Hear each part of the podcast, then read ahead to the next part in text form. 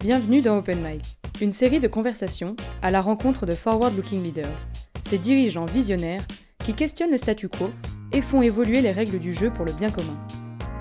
Un podcast réalisé par Beyond Associés et l'Opinion. Bonjour, je suis Rémi Godot, le rédacteur en chef de l'Opinion, et avec euh, Rodolphe Monet, associé de Beyond, nous sommes ravis de vous retrouver pour ce nouvel épisode de notre podcast consacré au management de transformation. Euh, notre invité aujourd'hui, Jean-Marc Chéry, président du directoire et directeur général de ST Microelectronics. Jean-Marc Chéry, bonjour. Vous êtes diplômé de l'École nationale supérieure d'arts et métiers de Paris. Vous débutez votre carrière euh, chez Matra, puis en 1986, vous rejoignez Thomson Semiconductor qui deviendra ST Microelectronics vous ne quitterez plus le groupe euh, franco-italien. D'abord directeur d'usine à Tours et à Rousset, puis en charge de la restructuration dans le domaine de la fabrication de tranches 6 pouces, vous prenez en charge les activités de fabrication en amont de ST euh, dans la région Asie-Pacifique. Vous êtes euh, ensuite promu CTO, Chief Technology Officer en bon anglais, puis COO, Chief Operating Officer, au moment où ST doit affronter la chute de Nokia, son plus gros client, et en juillet 2017, directeur général délégué avec la responsabilité globale des opérations de production et de la technologie, ainsi que des ventes et du marketing. En mai 2018, vous remplacez euh, Carlo Bozzotti au poste de président du directoire et directeur général le troisième depuis la création du groupe et le premier français. J'ajoute que vous êtes aussi et entre autres président du programme européen de recherche et développement en microélectronique. Alors le groupe produit des puces dans, trois domaines, euh, mobilité, énergie, Internet des objets et 5G. En 2020, c'est un chiffre d'affaires de plus de 10 milliards de dollars 46 000 employés, dont 8 100 en recherche et développement, plus de 100 000 clients à travers le monde, dont Apple, Bosch, HP, Samsung, Tesla, Nintendo, etc. etc. Jean-Marc Chéry, est-ce que la crise de la Covid va entraîner une reconfiguration de la carte de production des semi-conducteurs? La, crise, la crise du Covid, euh, en fait, elle a, eu euh, pour effet euh, de se superposer sur d'autres crises, euh, notamment comme, euh, je dirais, euh, la tension qu'il y, a encore entre, le, entre les États-Unis et la Chine, notamment. Et, donc, il y a eu pour effet, je dirais, de, des effets d'aubaine qui ont été créés, je dirais, sur les différents gouvernements et pour venir effectivement déclarer les semi-conducteurs comme une, industrie stratégique comme le pétrole par exemple. Donc ça c'est un, des premiers effets. Ensuite le deuxième, effet euh, du Covid, euh, c'est le fameux je reste à la maison pour travailler et l'entreprise va s'organiser pour que mes employés, enfin ceux qui, qui, ont des tâches qui peuvent être faites en déporté, puissent travailler à distance et ce dans les meilleures conditions possibles effectivement, là, oui, ça a eu un effet euh, d'appel d'air euh, sur ce qu'on appelle euh, l'électronique des, PC, l'électronique des, smartphones, l'électronique des tablettes et des accessoires associés, où là, on a vu une accélération de la digitalisation de ces activités. Maintenant, non, la, modification du panorama productif dans le monde, c'est pas le Covid euh, qui initie ça. Ce qui initie ça, c'est les tensions commerciales qu'il y a entre les États-Unis et la Chine. C'est vrai que les tensions commerciales actuelles ne sont pas celles que vous avez connues au début de votre mandat. Justement, si on revient au début de votre mandat, vous êtes le candidat qui connaît par cœur la maison ST. C'était important de venir de l'interne? Bah, Je pense que l'avantage majeur d'être euh, dedans, euh, c'est qu'il y a déjà des décisions importantes qui avaient été prises, je dirais, avec Carlo, je dirais pour ma part, j'étais quand même directeur euh, général adjoint. Euh, avant, j'avais été en charge du, manufacturing et de la technologie. Donc, j'avais participé à, des importantes décisions de repositionnement stratégique de la compagnie. Et là, il fallait accélérer la dynamique, il fallait l'amplifier, il fallait mettre en place des effets de levier pour que la compagnie aille plus vite et mieux.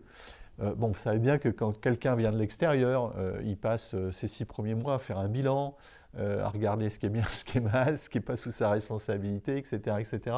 Et donc là, vous avez un effet d'inertie. il fallait tout AST sauf de l'inertie. Vous venez de nous parler d'une dynamique positive pour lancer ST. Comment avez-vous fait pour créer justement cette dynamique? Bah, Première chose, euh, d'abord il a fallu constituer, euh, euh, je dirais, un mode de gouvernance interne. donc on est passé, si vous voulez, avant on était dans un mode de fonctionnement avec effectivement Carlo et puis un directeur général adjoint et aussi un directeur financier aux, responsabilités élargies et ensuite un, comité de direction très, très large. Moi, j'ai voulu constituer un comité exécutif, donc avec effectivement les grands blocs de fonctions clés pour avoir, euh, je dirais, un, pouvoir plus, partagé. Bon, ultimement, c'est moi qui reste le seul responsable, hein, c'est évident, mais en tout cas, sur les décisions importantes, de, partager le, processus de décision. Et puis ensuite, avoir un comité de direction. Donc, première chose, c'était la gouvernance interne à la société. Euh, qui doit interagir avec la gouvernance, le conseil de surveillance et, les actionnaires. Ensuite, le deuxième levier, c'était euh, fédérer tout de suite l'équipe. Et pour fédérer tout de suite l'équipe, ça a été un plan stratégique. C'est voilà, sur quoi euh, on va se battre dans les, dans les 3-4 années qui vont suivre. Donc on a fédéré l'équipe autour d'un plan stratégique. Bon, et puis le troisième levier, c'est fédérer autour de cela tous ceux qui ont intérêt euh, dans, le succès de la compagnie, ce qu'on appelle euh, les stakeholders, ceux, ceux, qui ont une part, comme on dit euh, en français. Donc comment fédérer? Et ça, j'ai pris conscience très rapidement qu'il était absolument nécessaire pour que la compagnie se développe vite et bien, que l'ensemble des stakeholders soient fédérés autour. Ça veut dire quoi? Ça veut dire les clients, les employés, les actionnaires, mais les autorités publiques partout où on opère, les médias, les représentants du personnel, euh, donc les, banques d'investissement, les banques d'affaires. Donc, ça a été le troisième levier, c'était fédérer effectivement les stakeholders. Donc euh, une équipe, une gouvernance qui était en changement assez radical par rapport euh, à, la façon dont avait géré Carlo, et qui était une façon qui était peut-être nécessaire d'avoir. Ensuite, un plan stratégique qui a tout de suite fédéré l'équipe. Et puis enfin, fédérer les stakeholders autour de l'histoire. Puis après, c'est matière d'exécution.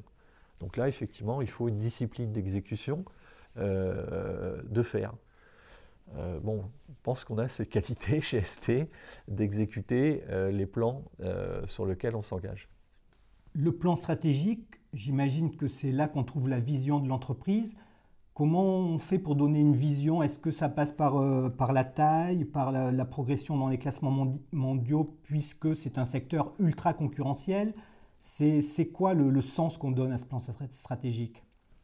Bah, tout, d'abord, c'est euh, effectivement c'est le positionnement dans le, panorama concurrentiel et, définir, euh, je dirais, quel marché euh, vous voulez adresser avec des conditions de succès qui sont dans cette industrie la taille.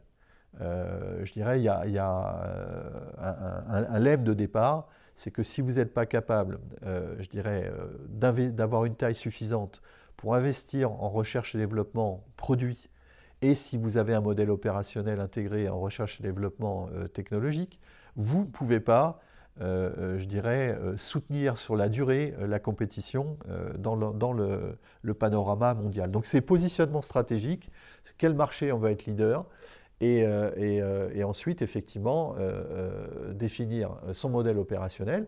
Est-ce que c'est avec usine et sans usine? Et puis ensuite, quelle, quelle, proposition de valeur on fait aux stakeholders Donc, positionnement stratégique, modèle opérationnel, proposition de valeur. Puis ensuite, ça se décline. C'est-à-dire quel portefeuille produit vous développez, quel portefeuille de propriété intellectuelle, quel portefeuille technologique, et vos modèles financiers, qu'est-ce que vous pouvez soutenir comme effort en termes de RD et, d'investissement, bon, à la fin, euh, pour augmenter euh, de façon euh, permanente et continue la valeur fondamentale de la compagnie, bien sûr en étant complètement en règle avec les normes et législations sur l'environnement, la durabilité, etc., etc. Donc vous voyez, c'est quand même quelque chose, ce n'est pas une vision unique, c'est une histoire complète. Vous avez abandonné des secteurs à cette occasion-là? Depuis que j'ai pris les fonctions euh, euh, de, président et du directoire et directeur général, non. Bah, J'avais donné avant. Hein. Euh, en tant que directeur général adjoint, d'abord, j'ai contribué à la décision de désengagement de ST Ericsson. Ensuite, j'ai eu moi-même la responsabilité du désengagement des décodeurs numériques et de la télé numérique, du repositionnement stratégique des capteurs d'image, donc, euh, si vous voulez, j'ai un, passif euh, de, prise de décision et de, repositionnement stratégique de la compagnie, bien sûr euh, en totale osmose avec, Carlo et, le, conseil à l'époque, assez, important. Donc, au contraire, quand j'ai pris mes fonctions, c'est plutôt de l'accélération que j'ai faite. Il y a des domaines sur lesquels j'ai demandé qu'on accélère. Par exemple, le domaine des composants de moi, j'ai convaincu, euh, j'ai une conviction euh, et une détermination depuis longtemps qu'effectivement, il faut des composants euh, qui traitent l'intelligence, il faut des composants qui traitent les signaux, hein, donc les, capteurs ou les composants analogiques, mais il faut des composants qui vont, qui vont optimiser les consommations d'énergie et la puissance. Et, en plus, je pense que ça, c'est un besoin sociétal. Hein. si on veut que l'économie continue à croître, elle doit le faire, je dirais, en consommant moins. Euh, je dirais, pour euh, ne serait-ce que le respect, euh, je dirais, des engagements qui ont été pris sur le réchauffement de la planète, etc., etc. Donc les composants de puissance, pour moi, sont dans le, corps de nos stratégies. Là, oui, j'avoue que j'étais en rupture avec ce que faisait mon prédécesseur, et là, j'ai énormément accéléré et mis les moyens pour pouvoir aller plus vite et plus loin sur ce type de composants. Vous avez évoqué avec nous votre engagement autour des composants de puissance, qui sont aujourd'hui très importants, comme vous nous l'avez montré. Comment avez-vous nourri votre conviction à lancer ST dans cette aventure? Bah, je, la nourris par, déjà par, par, par cohérence. Euh, encore une fois, euh, euh, ST, c'est une société donc, qui est née en 1987, qui a, une, longue histoire, bon, qui, qui, a eu une, une épargne très douloureuse hein, entre les années 2005 euh, et on va dire euh, euh, quasiment 2015, hein, puisque grosso modo on, était, on savait faire des microprocesseurs, des mémoires, des processeurs d'application pour les, activités digitales avancées, et puis on savait aussi faire tout le reste. Donc, mais tout le reste, on le faisait bien, mais, mais peut-être pas assez, pas assez grand.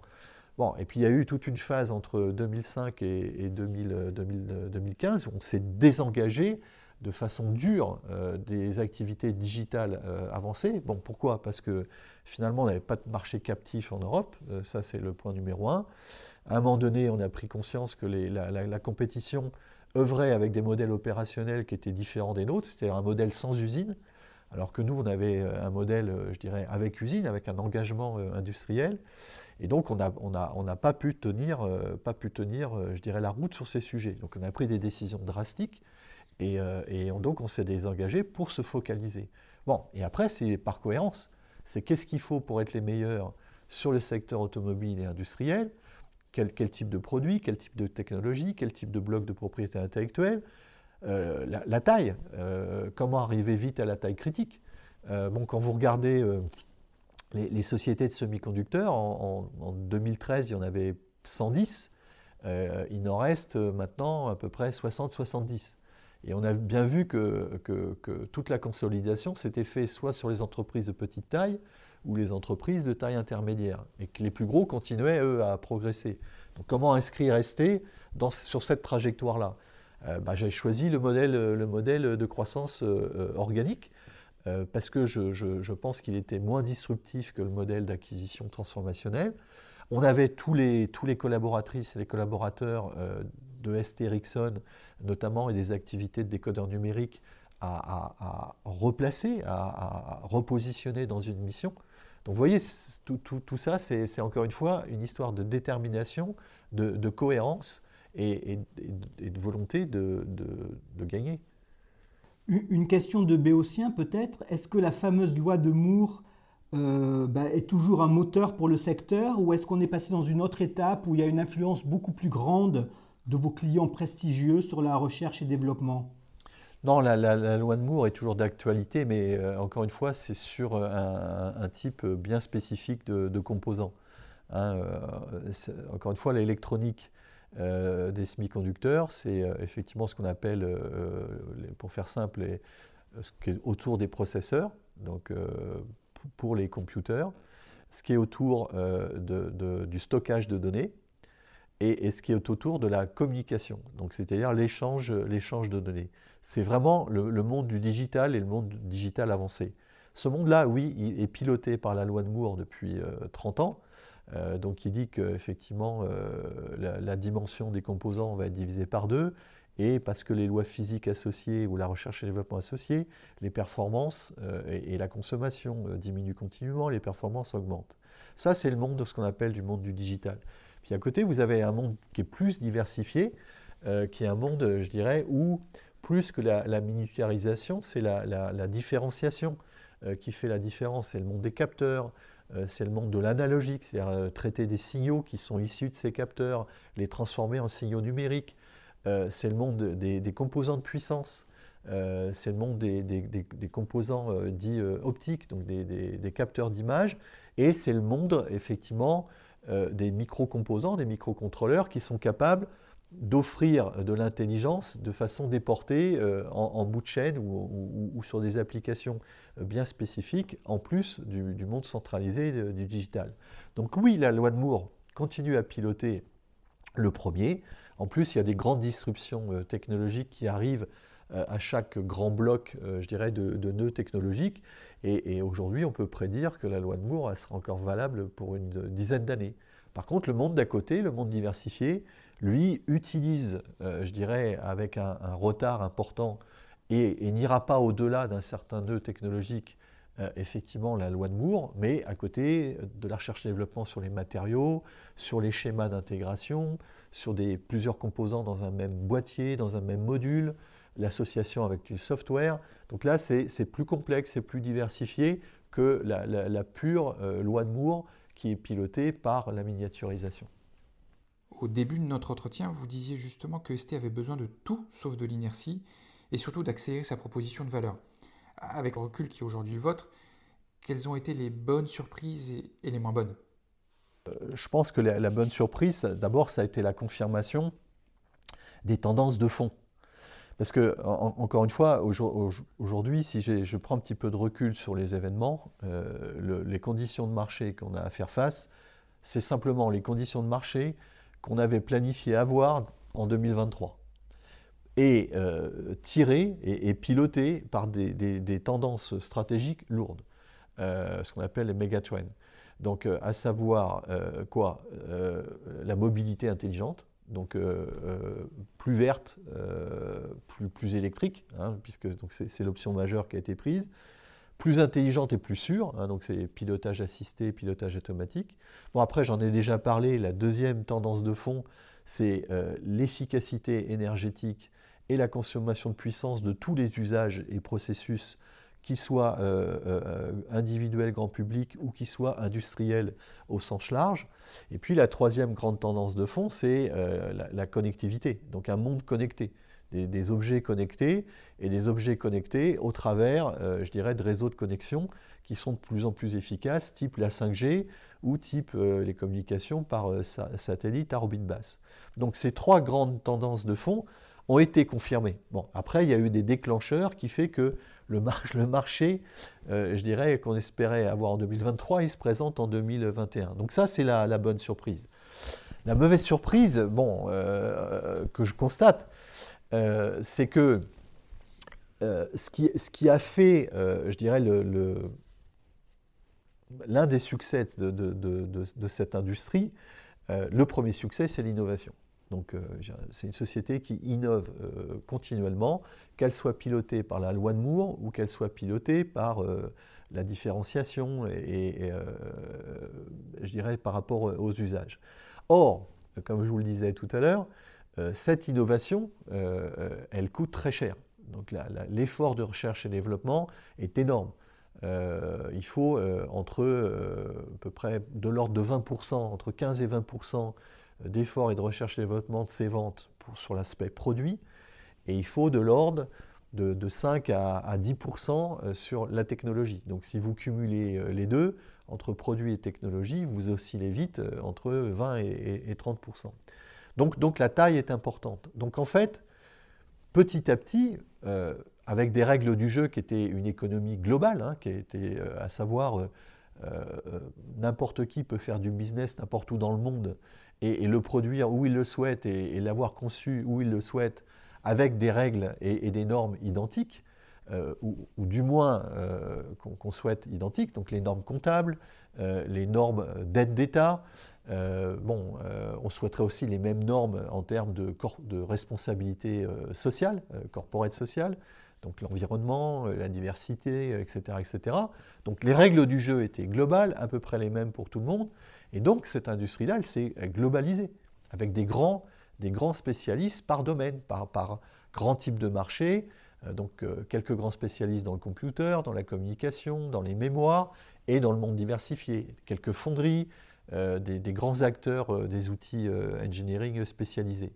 Donc, donc ce monde-là a œuvré avec des règles du jeu claires. Or, depuis maintenant un ou deux ans, on voit un risque de découplage, à savoir, et de silotage à savoir, euh, bah, vous ne pouvez pas commercer avec celui-là parce qu'il s'appelle comme ça et qu'il est euh, dans tel pays. Et donc, euh, la technologie que vous utilisiez, qui est d'origine X, vous n'avez plus le droit de l'utiliser pour commercer avec Y. Et puis ensuite, bah non, chacun veut être indépendant dans son village. Donc, si vous voulez, c'est comme l'histoire, chaque village veut sa supérette, et à la fin, personne vit bien. Quoi.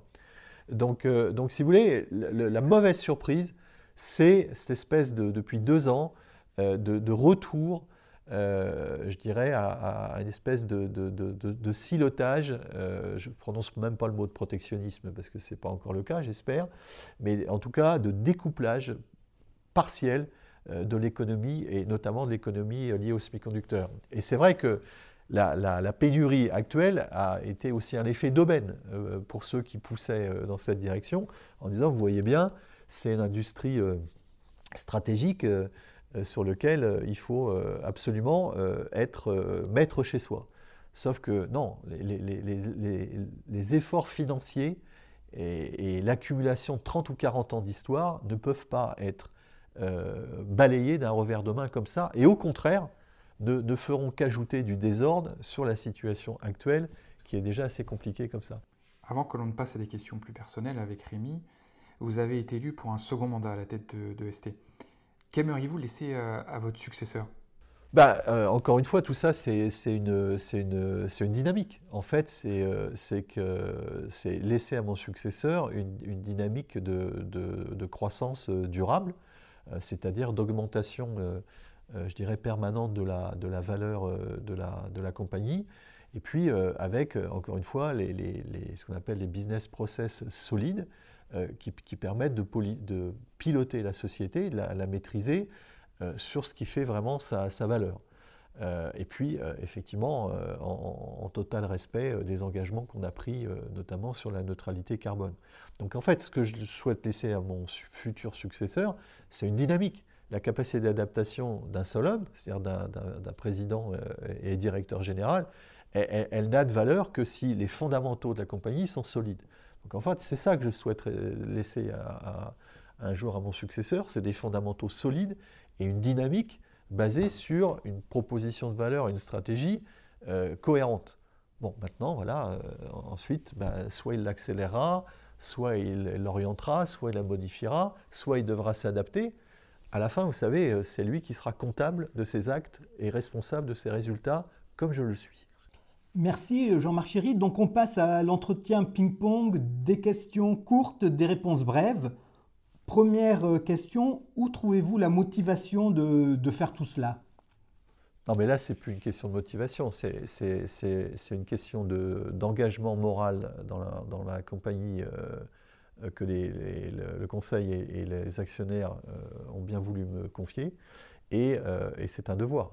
Donc, euh, donc ce n'est pas une question d'être motivé ou pas motivé, c'est un engagement moral en face des actionnaires et un devoir euh, de délivrer, euh, je dirais, les résultats et, les améliorations sur lesquelles je me suis engagé. Donc c'est ça, ça ma motivation. Quelles sont vos sources d'inspiration? Et mes sources d'inspiration, elles, sont, très diverses. Hein. D'abord, c'est dans tous les, contacts que je peux avoir avec, euh, euh, les clients, avec les, investisseurs, avec, euh, avec le personnel, mes collaboratrices, mes collaborateurs, les, banques d'investissement, les banques d'affaires. Donc, c'est la richesse des, contacts que je peux avoir. Ensuite, cette richesse-là, de temps en temps, il faut la stimuler. Donc moi, je suis un, fervent partisan de l'endorphine euh, générée par le sport. Et donc c'est pour ça que je fais 50 km de vélo toutes les semaines. Parce que ça me, ça me génère des endorphines qui me rendent plus créatif. Euh, un conseil ou, des conseils que vous donneriez à d'autres leaders, à d'autres patrons de groupe? Non, moi je ne donne pas de conseils. Euh, j'échange. je, suis, je, suis, toujours prêt à, à, confronter les idées, à débattre les idées, hein, donc euh, voir, voir les, les, avis, euh, mais je ne me permets pas de donner de, conseils à, mes, à, mes, à mes pairs. Et si vous deviez citer une entreprise qui a été transformée, laquelle citeriez-vous? Non, c'est un peu le même, j'en citerai pas parce que ça, ça peut être des clients. Ensuite, chaque, chaque problématique vous savez, j'ai mesuré complètement la complexité euh, de ce qui est arrivé à ST. Euh, il y a, comme les icebergs, ce qui est visible, ce qui n'est pas visible. Donc, euh, donc c'est pour ça que je préfère m'abstenir sur ce sujet. Les trois choses qui vous amusent le plus? Bah, Je suppose que là, on parle, on parle dans le cadre du, du de l'activité professionnelle. Bon, moi, là, la chose qui me passionne ou m'amuse le plus, c'est la, la, compétition. Donc, je suis un, je suis un compétiteur, et j'ai toujours été un compétiteur, et, donc, euh, et donc ça, c'est la première chose. Euh, ensuite, la complexité et la diversité, si vous voulez, euh, on, est, dans une, une, activité industrielle avec des grands projets. Bon, si vous voulez, aujourd'hui, j'ai un projet quand même qui est extraordinaire, qui est le, cette usine donc 300 mm à, Milan. qui, est, qui, est, un projet grandiose, si vous voulez, quand, quand vous allez le visiter, vous êtes tout petit en face de ce projet-là. Et puis après, il y a l'activité euh, quotidienne, euh, les, devoirs du, président euh, directeur général. Donc si vous voulez, cette, complexité et diversité, 100 000 clients, plusieurs dizaines de milliers de produits, cette complexité et diversité est la, seule chose, la deuxième chose qui me, qui, me, qui, me, qui me passionne vraiment. Et puis la troisième, que j'ai découvert, découverte pardon, progressivement depuis que je suis directeur général adjoint, c'est la promotion de ST la, promotion de ST euh, auprès des investisseurs, des analystes, euh, des médias, euh, des autorités, c'est extrêmement passionnant de, promouvoir, je dirais, une, activité humaine et économique dont vous avez la responsabilité. C'est extrêmement passionnant. S'il y avait une chose qui vous hérite Alors il y a vraiment une chose qui, qui m'insupporte, et là j'essaye de me contenir émotionnellement, c'est les gens qui intriguent. Euh, qui complotent et, qui manœuvrent euh, en dessous, c'est-à-dire euh, sans le risque d'exposition. Donc, si vous voulez, moi, je, comprends que, pour des, autres, des très très autres activités stratégiques, c'est peut-être que de temps en temps la fin justifie les moyens. Mais, dans, le business, dans la vie économique, je dirais telle que celle que je la gère, ça, ça m'insupporte. Et, c'est vraiment quelque chose que j'essaye euh, d'inculquer euh, à mes collaboratrices, mes collaborateurs et mes employés, de bannir toute forme euh, d'intrigue, de complot et de manœuvre. Et, il faut accepter de se confronter ouvertement, il faut, il faut, il faut accepter que les, idées soient différentes, il faut accepter qu'à un moment donné, il y a des trajectoires qui, qui, se différencient, mais, mais, mais, agir secrètement pour, pour nuire ou, influencer euh, une activité économique ou quelqu'un, euh, c'est quelque chose qui m'insupporte profondément et contre laquelle je me battrai jusqu'au bout. Une citation, une devise, un motto qui vous accompagne? J'ai réfléchi, mais je n'arrive pas à trancher entre deux. Euh, la première, c'est que je répète souvent à mes collaboratrices, collaborateurs, c'est peu importe la couleur du chat pourvu qu'il qu'il attrape la souris. Donc ça, si vous voulez, c'est une certaine forme de pragmatisme qu'il est nécessaire d'avoir et que j'avoue que je m'applique à moi-même. Et puis la, deuxième, c'est euh, euh, la, patience du buffle est immense, sa force aussi. Et ça, c'est pourquoi? C'est parce que j'ai souvent constaté que vos, interlocuteurs, euh, peuvent faire l'erreur de penser que parce que vous êtes gentil et patient, vous êtes quelqu'un de faible. Et, j'aime de temps en temps répéter, la patience du buffle est immense, mais sa force aussi. Donc, pragmatisme euh, et puis euh, gentillesse, patience, si vous voulez, voilà. Et un lieu rempli de souvenirs? Et mon bureau. Enfin, professionnellement, c'est mon bureau parce que, parce que j'ai, d'abord, j'ai, eu la chance de, j'ai la chance de travailler donc, depuis 35 ans hein, chez ST euh, Microelectronics. Et, j'ai quand même fait 16 métiers différents. J'ai été dans, dans, plusieurs endroits différents. Et euh, le bureau euh, qui m'abrite aujourd'hui donc, est rempli de tous ces souvenirs. Quoi. Donc voilà, c'est mon bureau. Un week-end idéal? Et c'est assez clair, c'est euh, ma femme, mes filles, mes petits-enfants, euh, ceux qui ont rejoint la famille, donc c'est ma famille le week-end idéal. Et si on n'avait plus qu'une minute ensemble, qu'aimeriez-vous qu'on retienne de vous? Bien, C'est simple, hein, c'est, euh, il a fait le boulot. Voilà, il a fait le job. Il avait une mission, il a fait le job. Et une dernière question, votre prochain projet? On est en train de discuter avec l'équipe. Hein. Bon, dès, que l'Assemblée générale euh, m'a confirmé euh, dans mes fonctions, et surtout ce qui était plus important pour moi, c'était le score.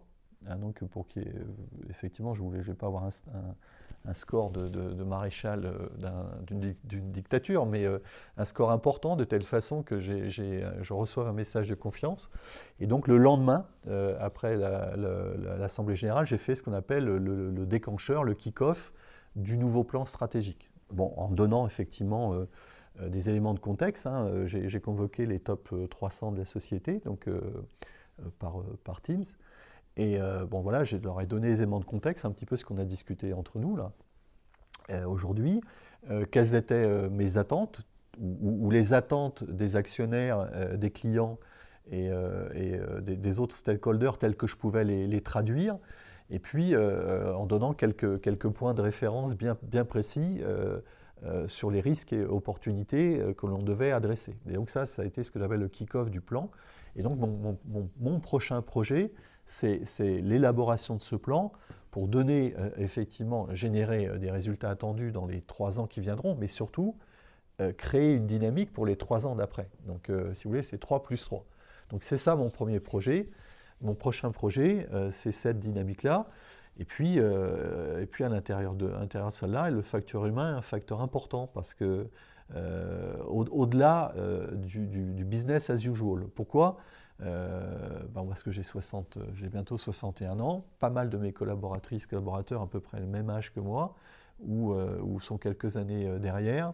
Et donc à l'horizon 5-10 ans, euh, les talents vont devoir vraiment être renouvelés de façon importante dans ST, dans, le respect effectivement euh, de, cette dynamique stratégique. Et donc ce qu'on appelle le, talent management, le succession planning, euh, c'est l'une des parties du plan stratégique qui est extrêmement clé pour la compagnie dans, les, dans les mois qui viendront. Eh bien Jean-Marc Chéry, merci beaucoup d'avoir accepté notre invitation. Merci. Merci beaucoup.